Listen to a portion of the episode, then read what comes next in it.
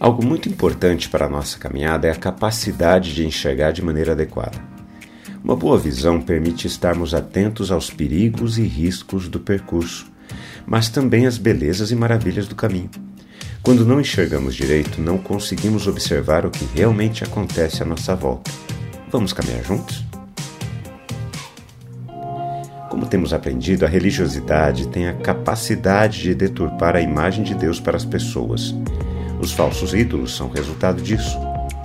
Como o pecado é essa força estranha que se opõe a Deus e se manifesta de forma violenta em nosso mundo, até mesmo a imagem que muitas pessoas fazem de Deus é baseada na violência. Deus é violento contra o pecador e contra o mundo. Essa era a ideia que a religiosidade judaica havia estabelecido no pensamento humano. Por duas razões, Deus se manifestou em Jesus primeiramente, para revelar a si mesmo, além da compreensão humana, em uma imagem que pudesse ser entendida por todos nós, e, em segundo lugar, para cumprir a justiça divina. O castigo que viria sobre nós caiu sobre Jesus. A justiça de Deus, em Jesus, nos restaura por completo. Jesus e os seus discípulos chegaram a Betsaida, um vilarejo que sobrevivia da pesca. Trouxeram a Jesus um cego e pediram que tocasse nele. Jesus, tomando o cego pela mão, levou-o para fora da aldeia. Então cuspiu nos olhos do homem e, impondo-lhe as mãos, perguntou: Você vê alguma coisa? O homem, recuperando a visão, respondeu: Eu vejo pessoas, mas elas parecem árvores que andam. Então Jesus novamente pôs as mãos sobre os olhos dele. E o homem, passando a ver claramente, ficou restabelecido e distinguia tudo de modo perfeito. E Jesus o mandou para casa, recomendando-lhe: não entre na aldeia. Os movimentos nesta passagem são muito interessantes. As pessoas do vilarejo, vendo Jesus chegando, conduzem um cego até Jesus pedindo que Jesus o curasse. Parece ser uma boa iniciativa movida por compaixão, até a segunda página.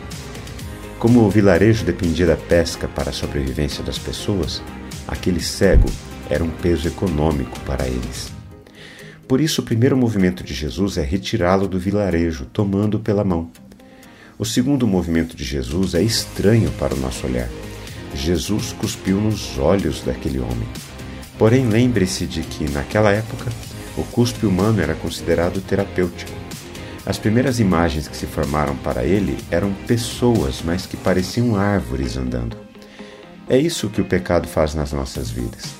Não enxergamos de maneira clara o mundo como ele é, mas com as nossas deformidades. Em seguida, aquele homem tem a sua visão plenamente restaurada. Apenas quando somos tocados por Jesus é que temos a capacidade de ver totalmente restaurada. Quando refletimos na palavra de Deus, precisamos responder a ela. Eu quero orar por mim e por você. Santo Pai, precisamos que o Senhor nos ajude a enxergar as coisas de maneira clara. Reconhecemos que muitas vezes não compreendemos as situações como elas realmente são. Enxergamos pessoas como se fossem árvores andando. Limpa os nossos olhos das impurezas do pecado e nos capacite a enxergar de maneira adequada. Em nome de Jesus. Amém. Um forte abraço a você, meu irmão, minha irmã. Nos falamos em nosso próximo encontro, está bem? Até lá!